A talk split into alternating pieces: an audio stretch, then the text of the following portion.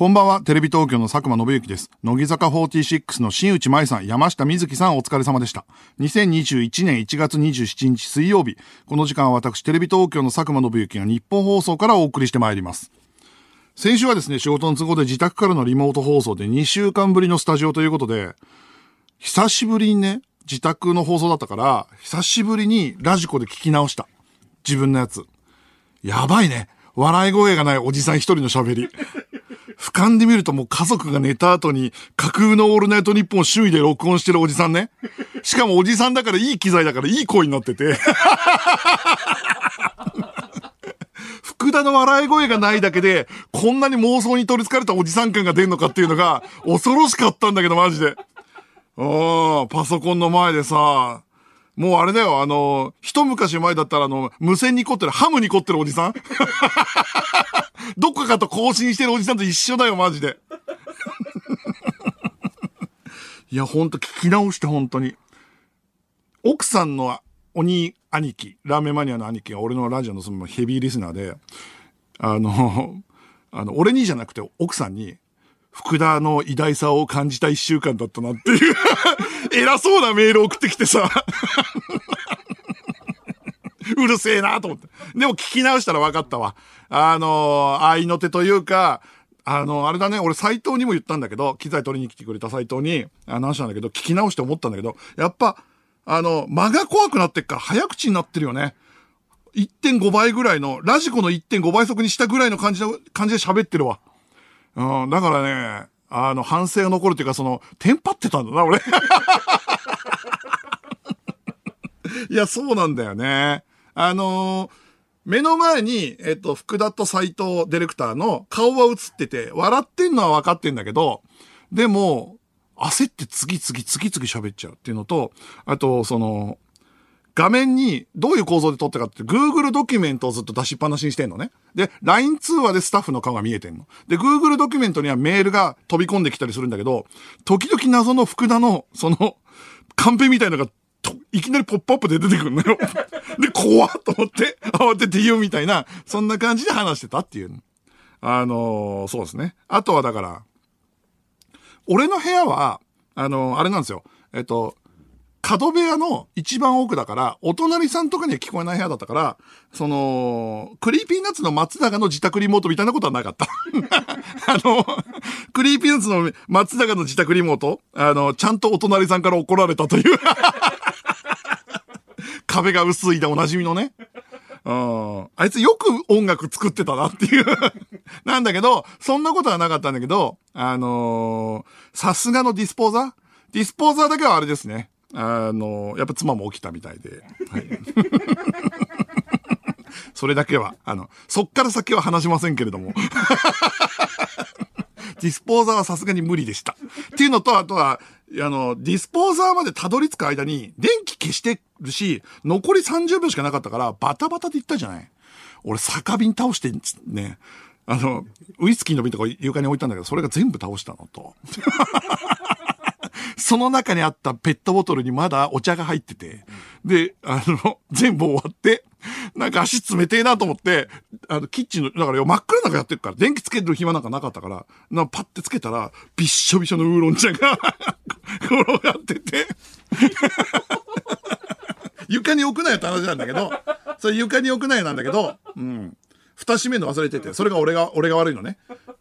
なんだけど、それが全部こぼれて、それをガーってなって、みんながラジオ終わった後一人で床の掃除をしてから 終わるっていう。でも、奥さんが起きてきたらもう終わりだと思って、そのまますぐベッドに入ってガチャって閉めて、怒られないようにして寝るっていう、あ、そういう風にしてたよ。何切り替え？え？あラジオの切り替えね。ああ、そうそうそう。うん。まあ、大丈夫、それは。あのーあとは、あの、最後ディスポーザーの音で終わったじゃない。ディスポーザーの音で終わるってことはキッチンに映ってるから、あれなんでしょ？みんな、あの、作家の福田とかは、あのあれなのよ。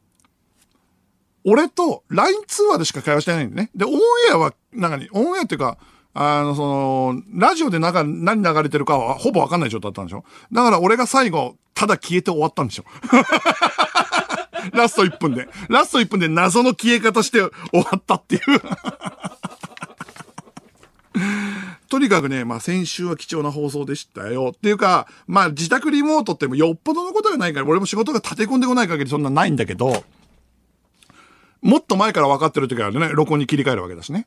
うん。だけど、まあ、次もしあったら、でも難しいんでしょ？福田の声生かすって相当難しいんだよね。回線上ね。別場所に。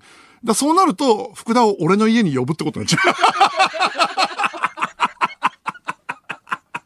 う。うん。うん。およ、呼んで、リビングで二人でやるってことになっちゃうから ってなっちゃうっていうことだよね。まあまあまあ貴重な放送でした。えー、この番組、あと、この番組用のニュースというか、SNS でさ、窪塚さんなんですけど、俳優の窪塚窪塚洋介が、キアヌ・リーブスからのメッセージだとして、自身の SNS などで紹介した長文が、当人のものではないとの指摘を受け謝罪。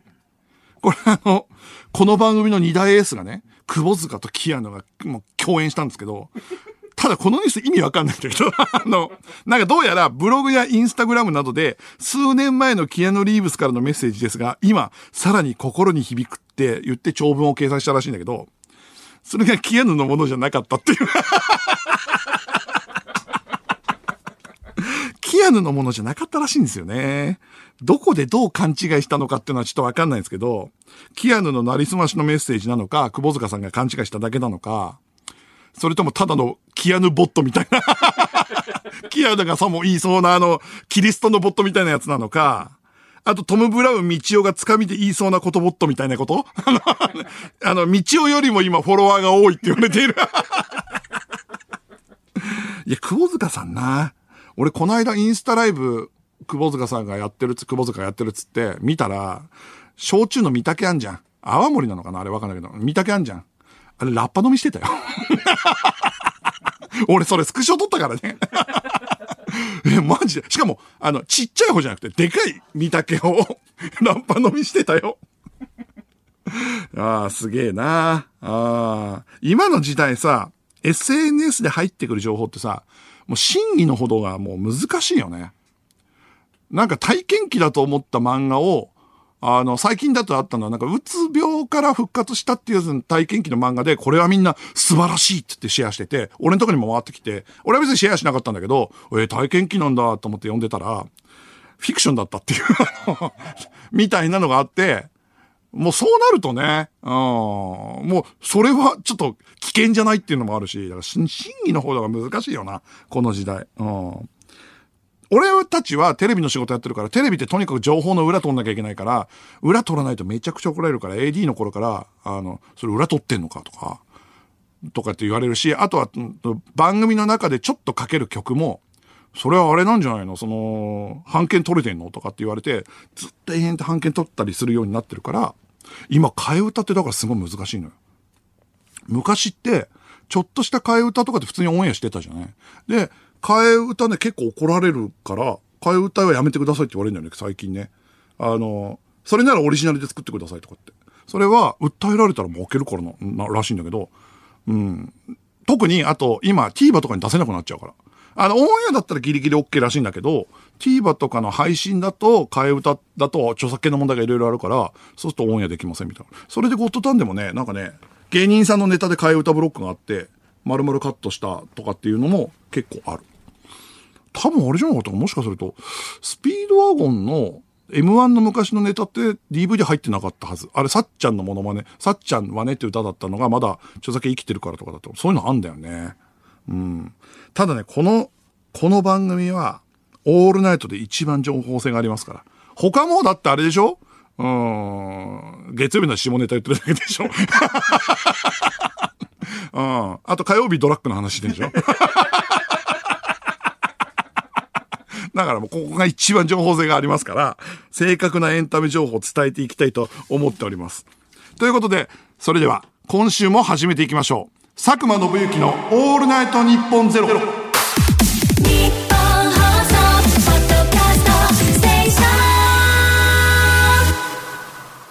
改めましてこんばんは、テレビ東京の佐久間宣行です。毎週水曜日のこの時間は佐久間宣行のオールナイトニッポンゼロをお送りしていきます。1月最後の放送です。日本アカデミー賞の優秀賞が発表されたということですね。これ、あの、エンタメニュースで言うと。優秀作品賞が浅田家、男はつらいよ、お帰り寅さん、罪の声、ミッドナイトスワン、福島フィフティ。で、この5つなんだけど、俺、浅田家と罪の声、ミッドナイトスワン見たけど、他の2つ見てないんだけど、これさ、やっぱさ、1個、残念だなと思うのは、俺、去年見た映画で邦画で言うと、ぶっちゃけ一番面白かったのはスパイの妻なのね。黒沢清監督の。で、それがノミネートされてねえから、なんでかなと思って調べたら、スパイの妻ってどうやら NHK のテレビで一回放送さしちゃったから、それってダメなんだって。だからノミネートされないんだって。え、そんな古くねえと思うんだけど、なんかその場合は何かしら大部分取り直した部分が何パーセントを超えないと、アカデミー賞ノミネートされないんだって。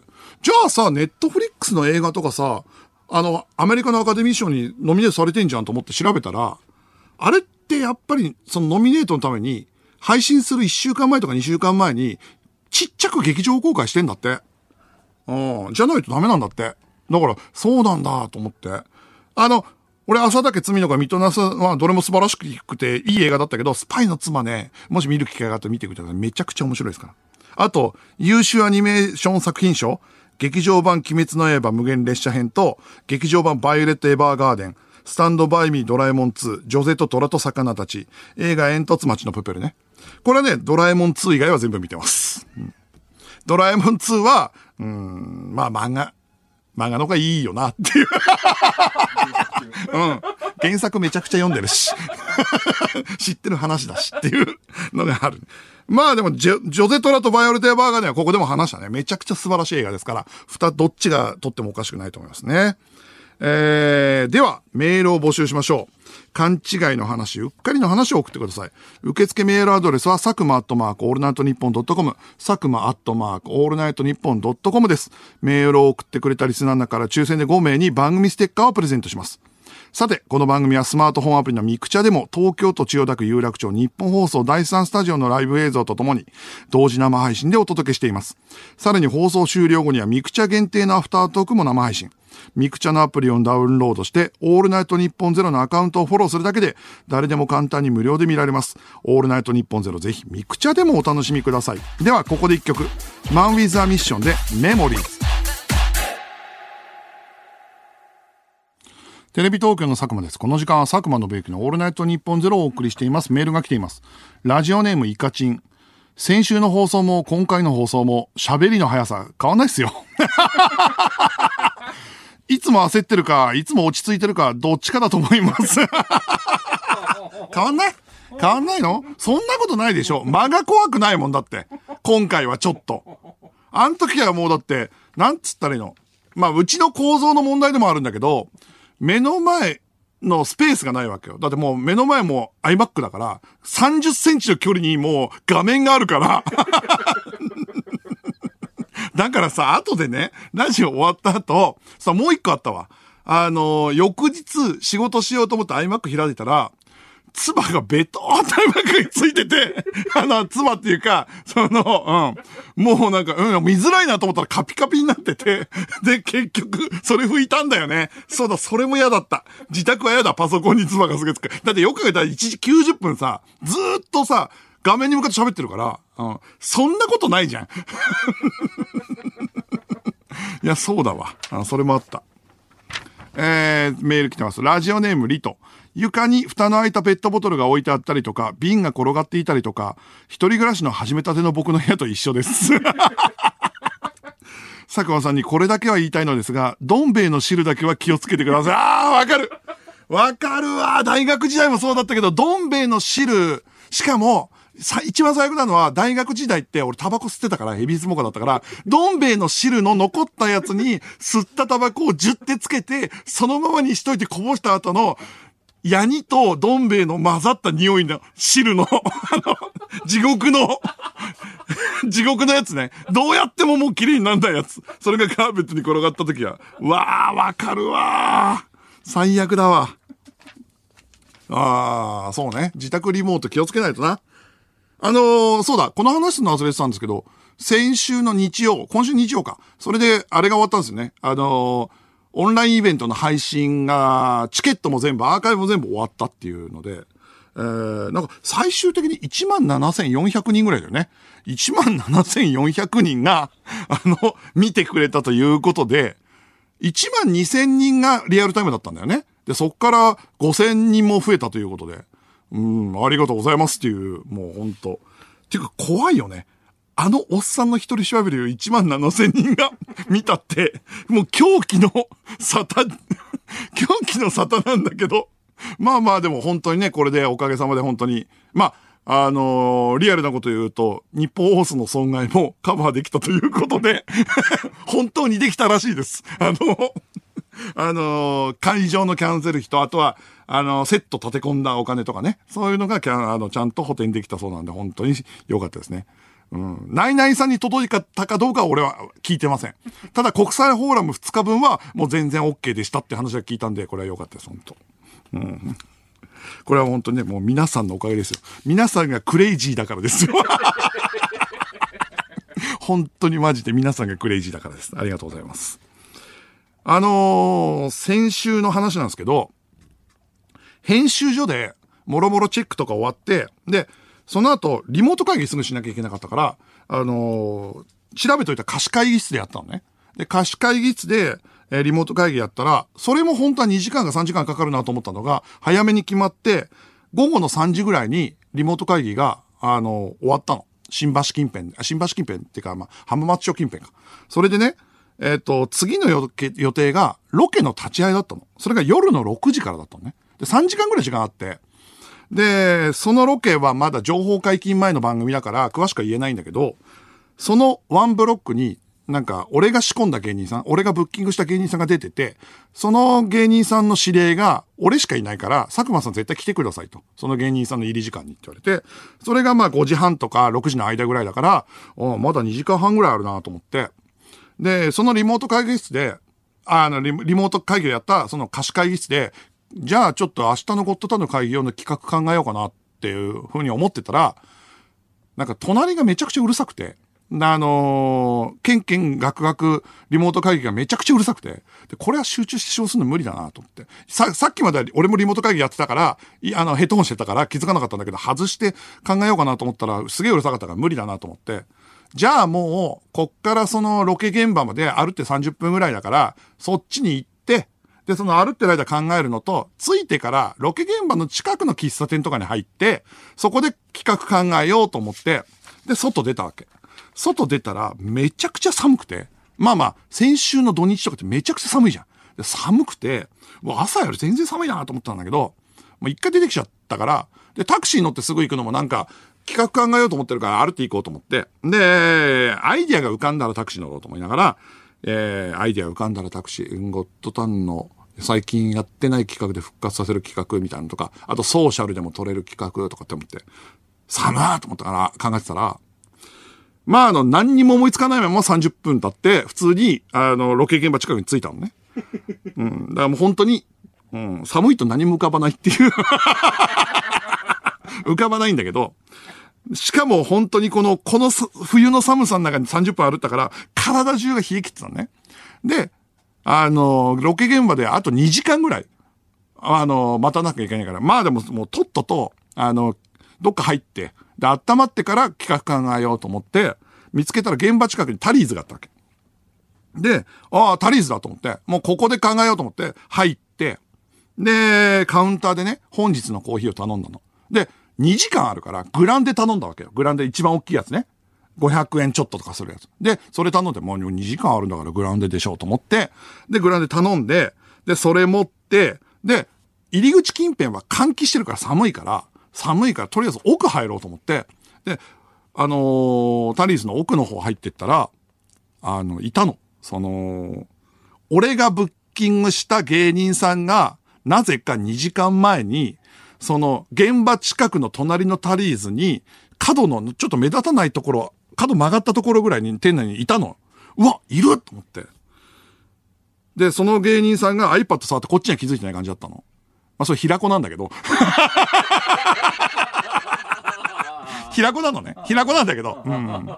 ここまで聞くとさ、なんかさ、なんつうの、劇団一人を仕込んだとか、日村さんを仕込んで、俺が行かなきゃいけないとかじゃん。平子なんだけど。うん、まあまあ、えー、っと、お、ひろこいるじゃんと思って。で、多分、まあ、急に仕込んだの。ちょっと、ちょっとだけ出てもらう役だった。あ、役っていうかそのポジションだったから。で、まあだから平子スケジュール開けてくれて、マネージャーさんが開けてくれて来てから、あ、そっかと。前の、俺が急に頼んだから、前の現場から時間が空いたんだな、平子もと思って。だからロケ現場の隣のタリーズで2時間ぐらい、その、先に入って時間潰しない悪いなと思ったの。で、俺手にグランで持ちながら悩むじゃん。声かけるかどうかっていう。これ悩まない？これあるあるっていうかさ、知り合い、平子じゃなくても知り合いに、さ、あ、あの、その、タリーズ的な店があった時に、どうするってのがあるじゃん。で、その時に、声かけようかなと思ったんだけど、やっぱ一個あったのが、俺と平子で2時間のトークが目つわけがない。うん。2時間も話す内容が、あのー、ね、あるほど仲いいわけじゃない。仲は悪くない。全然普通に喋るけど。でも、平子と2時間はきついだろう。ってか、まず、俺もきついし、あっちもきついと。絶対。で、どうしようかなと思って。で、あっちは気づいてない。で、あのー、ちょっと離れたところでもう作業しようかなと思ったんだけど、それはそれで、いつ平子に気づかれるかなと思ってたら、企画考えらんねえなと思って。じゃあどうしよっかなと思って、じゃあ挨拶だけして、で、あの、え、どうもどうもつって切り上げて、別の場所でやるってのもあるけど、それもずっと平子がいるなと思いながら。仕事すんのは、うーんと思って。これちょっとね、堺だったら持つんだよね、なんかね。堺だと雑談ができるんだけど、平言だと雑談じゃなくて、なんかお互いなんか探り合ったトークになる気がすんの。これも想像ね、俺雑談平言したことそんなに長くないんだけど、ちょっと意識しちゃうし、絶対平子も気使うタイプだな。平子も一人の時間があった方がいい。に、しかもね、現場に早く入ってんだからと思って、まあこれは声かけるのやめようかなと思って悩んでたら、その平子が iPad 見てたんだけど、なんか顔上げてキョロキョロしてる。あ、これトイレかなんかに行くのかなと思って。立つのかなと思って。やばいやばいと思って。やばいやばい。え、どうしよう。声かける。どっち、どっちしろと思ったら、いつの間にこれ店出てたんだよね。店出てたのよ。これは。だから本当に、うん、嫌だったんだろうね。あの、2時間話すの嫌だったんだろうね。うん。それでね、あのー、外出たの。外出たら、まあ、その間で言うと、悩んでる時間って1分ぐらいよ。本当にそんなもん。それでも外出たから、体冷えてる状態で、もうほんと外に出たの。で、右にさ、たっぷりの子にグランで持ったまま。なんで俺こんな、その、体冷え切ってる状態で 平子のせいでって思いながら、ちょっと納得がいかない状態で、平子のせいでもないのよ。俺のせいなんだけど、平子はただ気づいてなくて奥で、しかもなんだったら現場に2時間前に入ってきてくれてるっていうから、何にも悪くない。よく考えたら。いるだけ。俺が勝手に出たんだけど、タリーズの外に出てグランで持ってね、寒いじゃん。いや、俺別にコーヒー飲みたくて入ったわけじゃないのよ、タリーズ。温まりたくて入ったのに、2時間あるかってグランで持ったのに、外に出てきちゃって。で、すげえ寒いから、うーわ、寒いと思って。で、そのコーヒーグランデをね、飲もうと思ったんだけど、グランデのさ、あの、だから足りず的な店ってさ、なんか、そ、飲み口細くない？で、ちょっとしかいないじゃん。で、外で飲もうとしたら、熱っってなんだよ。あの、熱っと思って、その一気に飲めねえなと思って、もうとにかく寒いから、どっか入ろうと思ったら、そのタリーズのロケ現場のビルには、米田コーヒーが入ってた隣に。あ、米田、米田あんじゃんと思って。で、ここ入りゃいいやと思って、入ろうとした瞬間に気づいたんだけど、俺、タリーズのグランデ持ってんじゃんと思って。タリーズのグランデを持ったまま米田に入ると頭わかん、ね、おかしいでしょもう。わけわかんないじゃん。え、どういうこと？っていう。え、シノワロールだけ食べたい人なんですか？って。タリーズとシノワロール合うんだよみたいな人なかなかなっちゃうじゃん。だから、うわ、ダメだダメだ。米田にグランデもたも入れないと満タンのと思って、じゃあもう、でも寒いから飲もうと思って。で、その米田の前だ、その場で、ちょっとグランデ飲み始めたんだけど、やっぱ暑いしさ、あとやっぱ量多いから、ちょっとずつぐらいしか飲めないのよ。暑いと思いながら、で、ちょっとでもちょっと飲んでて。そしたら、その米だって、あの、ガラス張りなのね。あの、パッて顔上げたら、何人かが、すげえキーな目で俺を見てんの。そりゃそうだよね。コメダの前でタリーズのグランデ飲んでんだから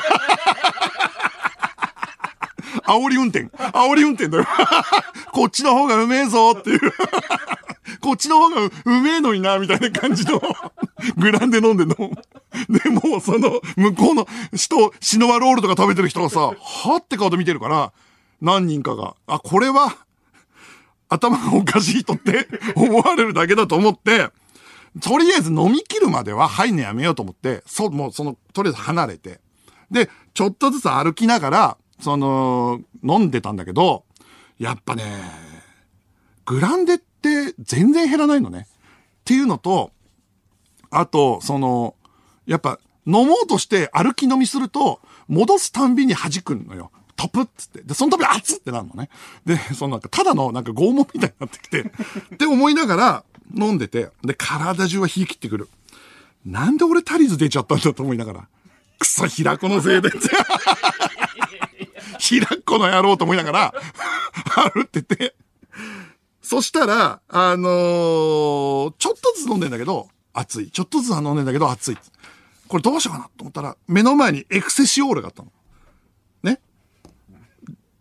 グランデまだ残ってんだよ。だからもう、うん、どうするって思ったんだけど、通過。で、ちょっとずつ飲んで、ちょっとずつ飲んで。で、あと5分ぐらいしたら、ルノワールがあったの。ルノワールは、もう、ふかふかのソファー。ルノワールって外から見えるじゃん。ふかふかのソファーでみんな優雅にさ、コーヒー飲んでんのよ。もうここだ、ここに入りたいと思ったんだよ。でもグランでまだ3分ぐらい残ってんのよ。これどうしようかなと思って。捨てば入れる、捨てればね、入れるの、ルノワールに。このグランデをね。でもう手もね、手もめちゃくちゃにかじかんできてんの。で、捨てればいいんだよ、こんなんと思ったんだけど。でもやっぱりさ、グランデって500円以上すんのよ。ね。やっぱ500円以上のコーヒーの半分残ってんの捨てるってさ、ちょっと嫌じゃない？ちょっと嫌でしょ。だから、もうその時決めたの。もう俺はこのグランデと心中するつもりで。とりあえずグランデはもう飲み切る。うん。まだ250円分ぐらいあるわけだからと思って歩き始めたの。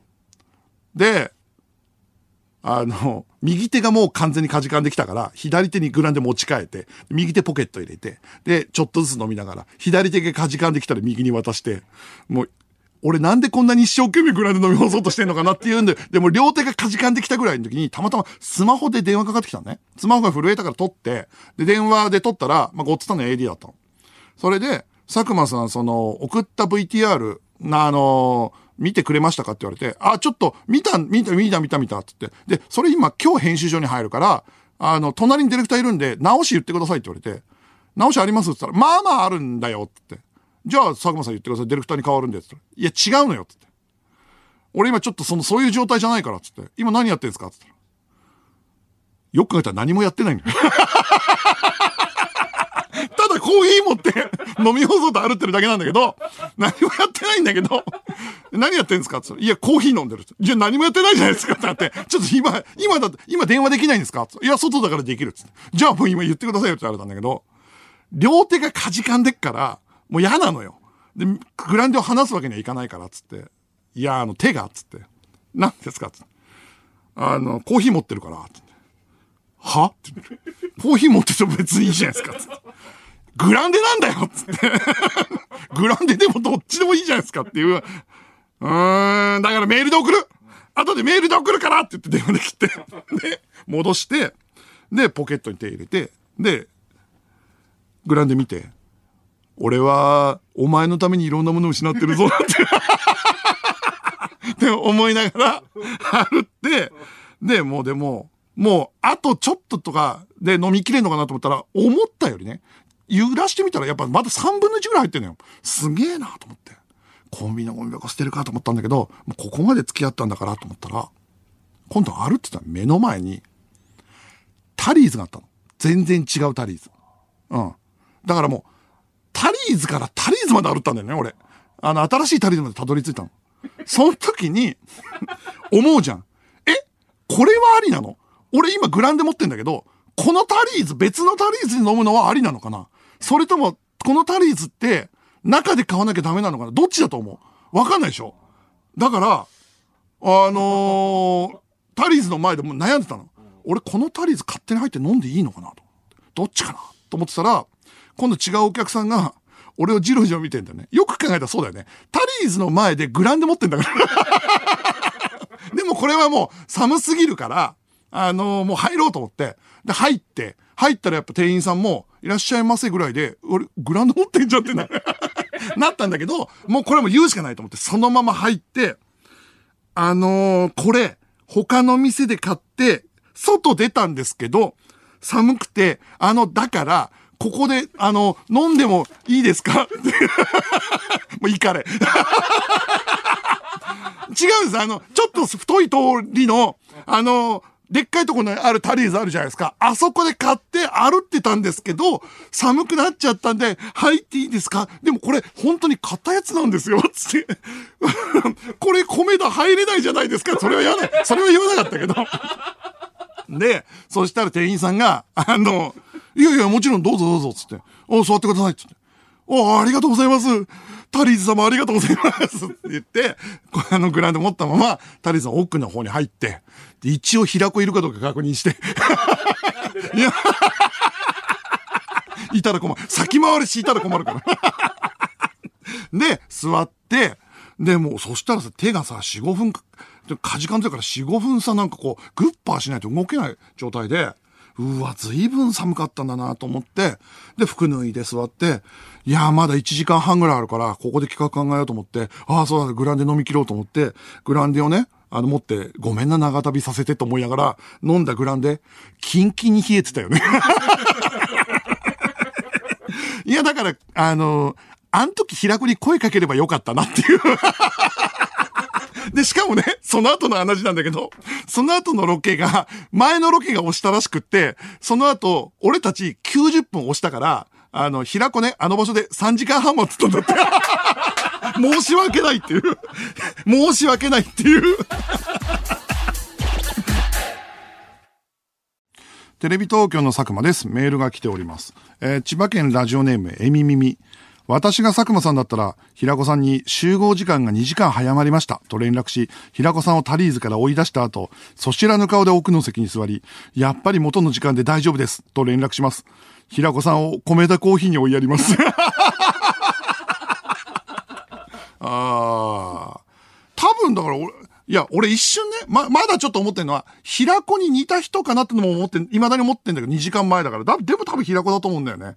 だその後平子に会った時は、その、その、あの、その話はしなかった。何にもせずに、待たせてごめんねっていう のだけ言って、あの、年末の特番の話だけしたけど、うん。えー、続きまして、ラジオネームピカリンボー。どん兵衛の汁をこぼしたとき、佐久間さんや僕みたいな部屋の持ち主は、何でもトイレットペーパーで拭く癖があると思うので気をつけてください。ボッソボソにペーパーが散らばって大変なことになります。わーわかるわかるわーこぼしたやつティッシュで拭くよ、ティッシュでトイレットペーパーで拭くよね。トイレットペーパーってさ、めちゃくちゃ水に弱いんだよね。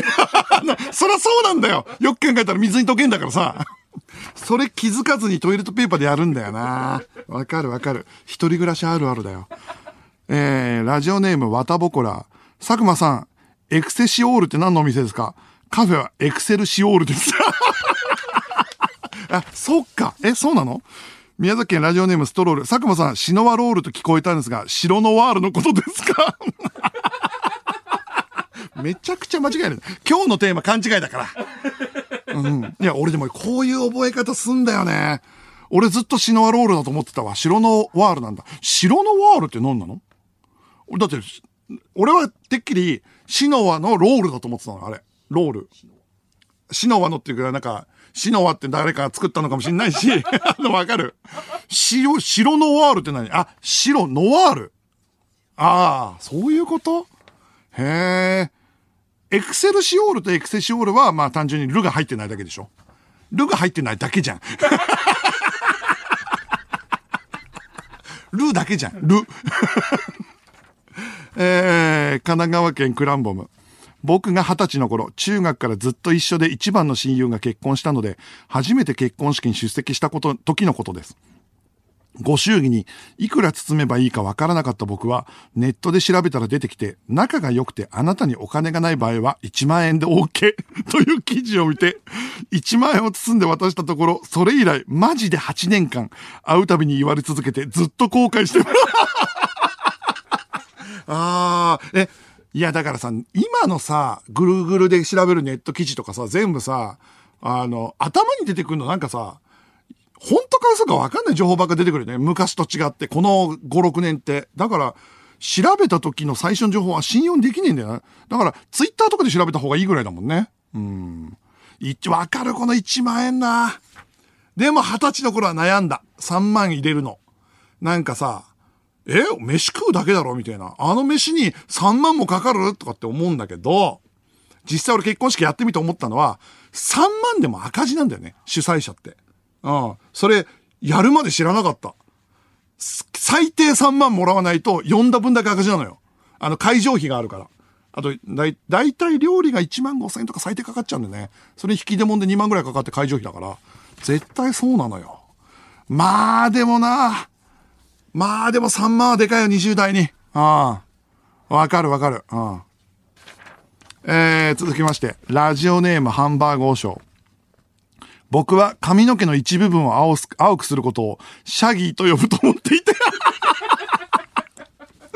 えー、美容院でシャギー入れてくださいとお願いしたら、カモメンタルのマキオさんみたいな髪型にされたことがあります出来上がったのを見て、これはこれで悪くないけどってなりました。ああ。シャギーってすくってことだもんね。そうだよね。でもさ、違う。あの、シャギーが髪の毛の一部分を青くすることだと思ってて、それ頼むってのもあれだよね。なかなかだよね。一部分だけ青くするのもな。あまあでも流行ってっか。あのー、韓国アイドルとかに。えー、引き続きメールお待ちしております。受付メールアドレスは、佐久間アットマークオールナイトニッポンドットコム、佐久間アットマークオールナイトニッポンドットコムです。ここで一曲、ハンバートハンバートで、僕らの魔法。ニッポン放送、ポッドキャストステーション。お聞きいただいたのはハンバートハンバートで僕らの魔法でした。では、こちらのコーナーに参りましょう。カンペ。リスナーからカンペに書かれていたことを送ってもらいます。カンペというのは出演、番組中にスタッフが出演者に見せる指示の書かれた紙です。そろそろ CM とか誰々に話を振ってみたいなやつです。カンペを紹介してどんな番組なのかを考えていきます。1枚目、東京都ラジオネーム、レンコンメリケンサック。家の電子レンジ500ワットなのに、冷凍食品の温め時間が600ワットでの表記しかされてない時の計算、雑になりがちじゃないですか。わかる。わかるわかる。なんか、ざっくりちゃんと計算しないで、700ワット、70%、70%、600ワットで1分ってことは40秒とか、そのぐらいでいくよね。ああ、わかるわかる。ああ。えー、続きまして。岡山県ラジオネーム、僕には何もない。LINE のアイコンの緑具合が薄くなったことに、まだ腹が立っています。あー、なんか薄くなったよね。あと背景も変わったでしょ、なんか。ああ、わかるわかる。あのー、なんかさ、一時期 iPhone さ、急にさ、今のアイコンもう慣れたけど、角張ってたやつから急に全部丸くなったことはなかった。あの、I、iPhone のさ、全部アプリのアイコン、全部。平面的になった時。俺、未だにあれ、未だにこれ慣れないんだよな。うん。そういうのもあるな。えー、続きまして、北海道ラジオネーム、懲りずにミニラーメン。カニ同士が戦うファイトクラブという、えー、このクラブはカニね、えー、ナイスなネーミングのゲームが海外で発売されたのですが、日本版はクレームを恐れたのか、カニの喧嘩、ファイトクラブと解題されています。これが大人の戦い方ってやつなんでしょうか？え、そんな、そんな脱線タイトルになってんだ。カニの喧嘩ファイトクラブああ、これはね、どっちかちょっと馬鹿にされてるというか、日本人の英語力を見つ、見くびられてるに近いんだろうね。ああ、これは大人の戦い方ではありません。えー、続きまして、ラジオネームチェリーボール。クラブハウスに招待してくれるなら、あなたの足の指、ふやけるまで舐めます。ああ。な、今週から先週にかけて急にじゃない？クラブハウス。あの、音声の SNS みたいなやつでしょ？なん、なんだろう。何人、え？普通にツイッターみたいになってて、で、マッチすると、マッチするっていうか何人かで雑談できて、それをフォロワーが聞けるってことだよね。で、なんかそのフォロワーを指さして、フォロワーもトークに入ることができるみたいなやつだって聞いたけど、俺すげえ詳しいでしょ招待されてないからね。誰からも。羨ましいと思ってるよ。いやいや、やんないけど、羨ましいかどうかわかんないけど、ただすげえ詳しいのは、招待されてないから調べたからです。えー、続きまして、兵庫県ラジオネーム、冬季限定タルトトタン。駐車場があるタイプのすき家は、表の看板の上に時計があります。ああ、そうだったっけな。うちの地元のすき家とかもそうかもな。あの、いわき市のね。でっかい駐車場の、あの、売り上げが悪くなると、コンビニに変わったり、すき家じゃなくて靴流通センターに変わったりする。で、おなじみの、うん、店舗でどんどん入れ替わっていくやつね。あれはまあ確かに表の看板に時計あるな。確かに。うん、地方のやつは。えー、続きまして、ラジオネーム、ケビンは一人ぼっち。炊きたての白米に熱々の味噌汁。皮がパリッパリの鮭に漬物。あとはこれに照り焼きバーガーさえあれば最高の朝食ですよね。こいつ何言ってんだ？いや、お前照り焼きバーガーだけあればいいんだろ、別に。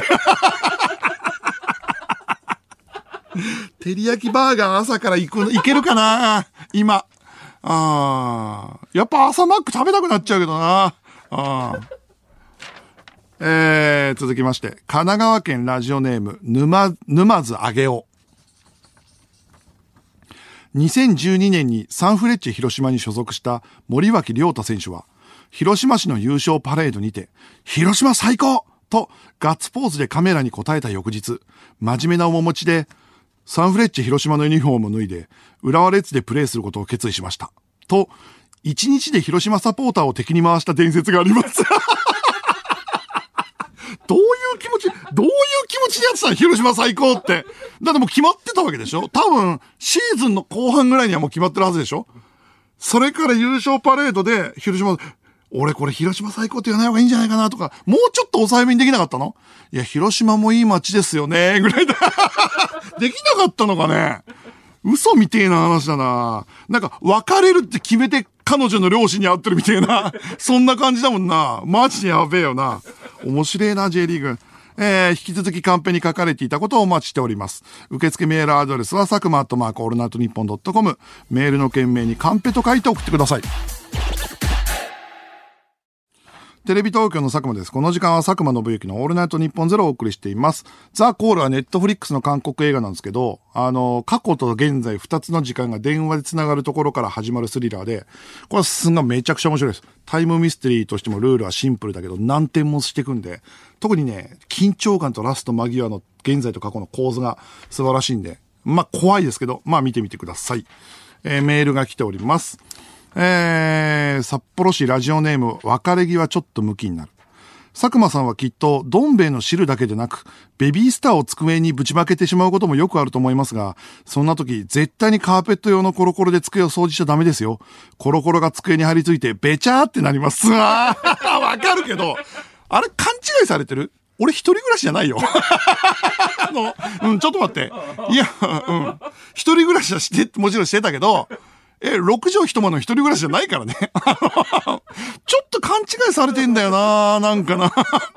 え主にこたつで生活してる人じゃないよ。ちょっとなリスナーが勘違いしてんだよなベビースターをぶちまけることはあるよ、それはね。うん、あるある。それありますが。えー、沖縄県、フローリングが冷たくて椅子の上であぐらをかいています。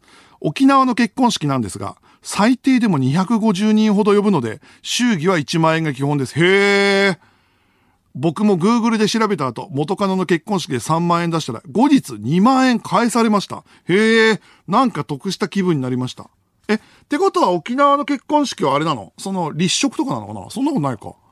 あ、でも、東京の結婚式だと、普通に料理、結婚した手前で言うと、その、そのコースだけで、なんか1万、なんか5000円とか取られたんだよね。それでさ、さ、高えなと思って20代だったから、これね、もっと安くなりませんか？って言ったら、メインを全員羊に変えれば大丈夫ですとか。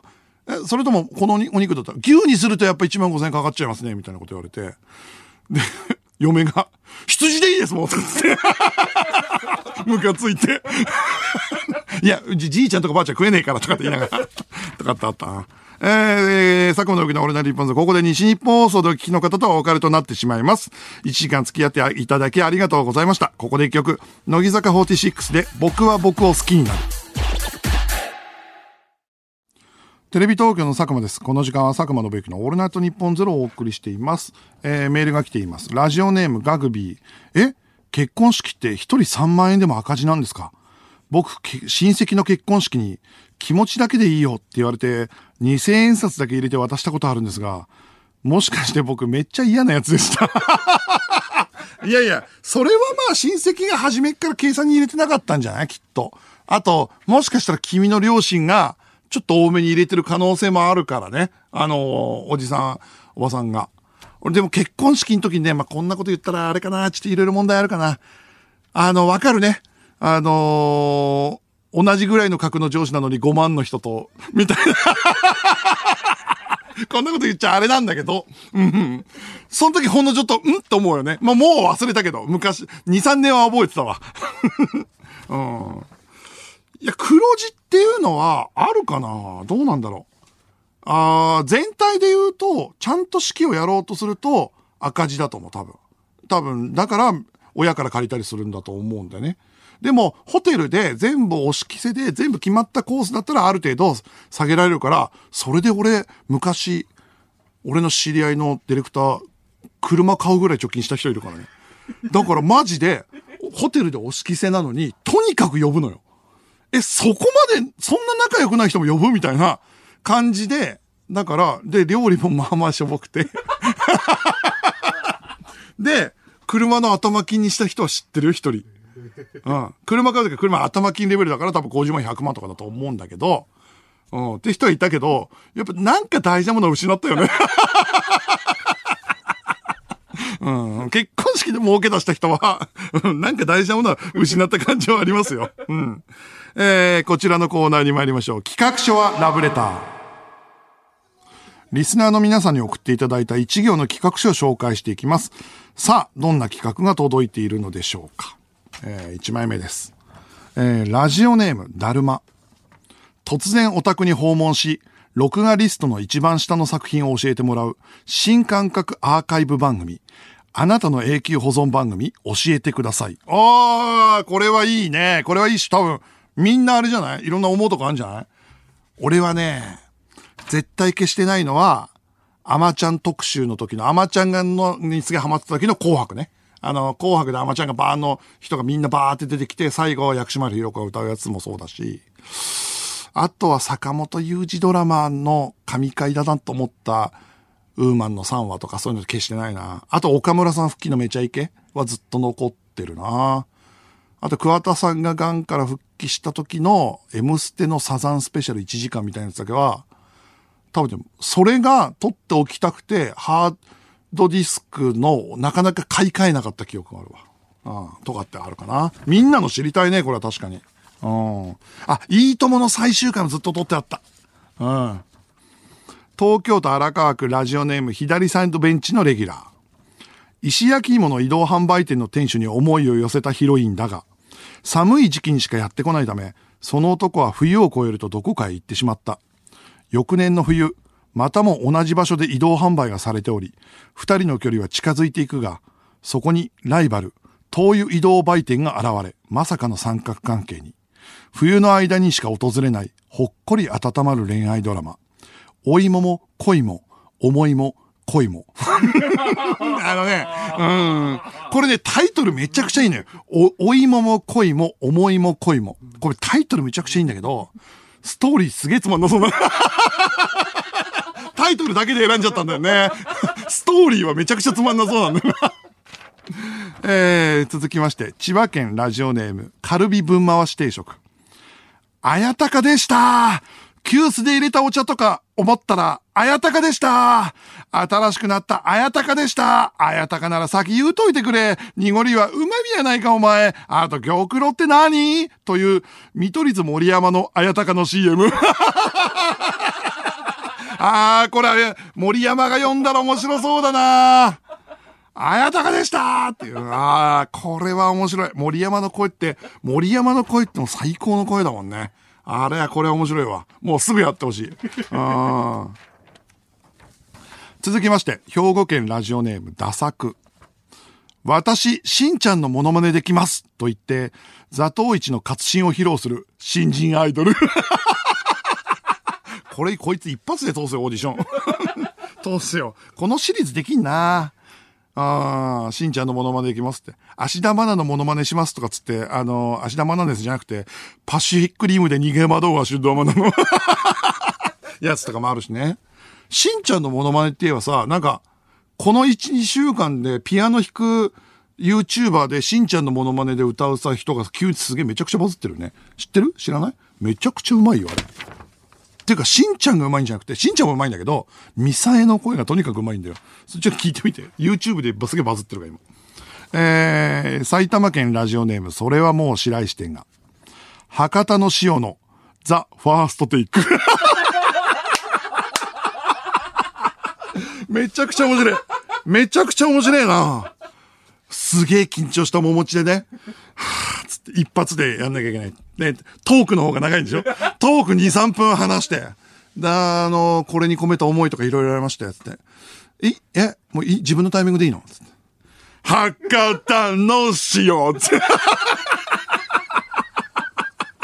めちゃくちゃ面白いね。さすがだな、面白いわ。ああ。えー、続きまして、新潟県ラジオネーム三中三高。地獄に落ちた悪人が血の池で溺れているのを見たお釈迦様が、その悪人が生前、藤井文也に対して親切に接したのを思い出し、悪人のもとに垂らす。藤井文也の前髪。足りる？足りる？藤井文也の前髪。あと、古くない？藤井フミヤさんって今下げてないよ。多分上げてるからね。おじさんになってからは。それってもう30年前の、え、こいつ何歳？細くない？あと足りなくない？あとツルツルしてない？多分。チェッカーズ時代のやつでしょ？古すぎるよ。古すぎる。えー、埼玉県ラジオネーム、それはもう白石店が。木魚の隙間に駐車券を挟むという、お坊さんあるある。本当？これ本当なの？忘れちゃうからね。常に駐車券、駐車券忘れると嫌だからね。あ、ここにいるときも大丈夫だっつって、音違ってこない多分。違ってこない。来るでしょ俺。袖に入れるんじゃないの？うん。はい。えー、えー、ラジオネーム、目指せバターマスター。朝、父親がリビングに行くと、娘がテレビで何かを見ている。父。おはよう、何見てんの？娘。ああ、これね。と、見ていたもののあらすじや面白いポイントを話し出す。娘と仲が悪いわけではないが、たまにしかできない娘との会話に内心喜んでいる父。その日の夜、家族が寝た後の静かなリビングで、今朝娘が見ていたものを見始めるのだった。という、ネットフリックスのコンテンツ紹介番組。おー、いいね。いいっていうか CM でもいいね、これはもう。CM でもいい。いや、てかわかるわ。あるわ、これ。うん。今、俺、娘が読んでてめちゃくちゃ面白いって言ってた小説を、それ面白そうだねって言われて貸されて、うん。で、あの、なんつったら、なんつったらいいのあの、すげえ泣ける小説な、君水みたいな小説らしいんだけど、それを今から読まなきゃいけない。めちゃくちゃ忙しいんだけど、面白そうだねって言っちゃったばっかりにみたいなことあるからね。でも話合わせたいんだよね。これはいいですね。えー、引き続き企画書お待ちしております。受付メールアドレスは、佐久間アットマークオールナイトニッポンドットコム、佐久間アットマークオールナイトニッポンドットコム、メールの件名にラブレターと書いて送ってください。では、ここで一曲、サカナクションで忘れられないの。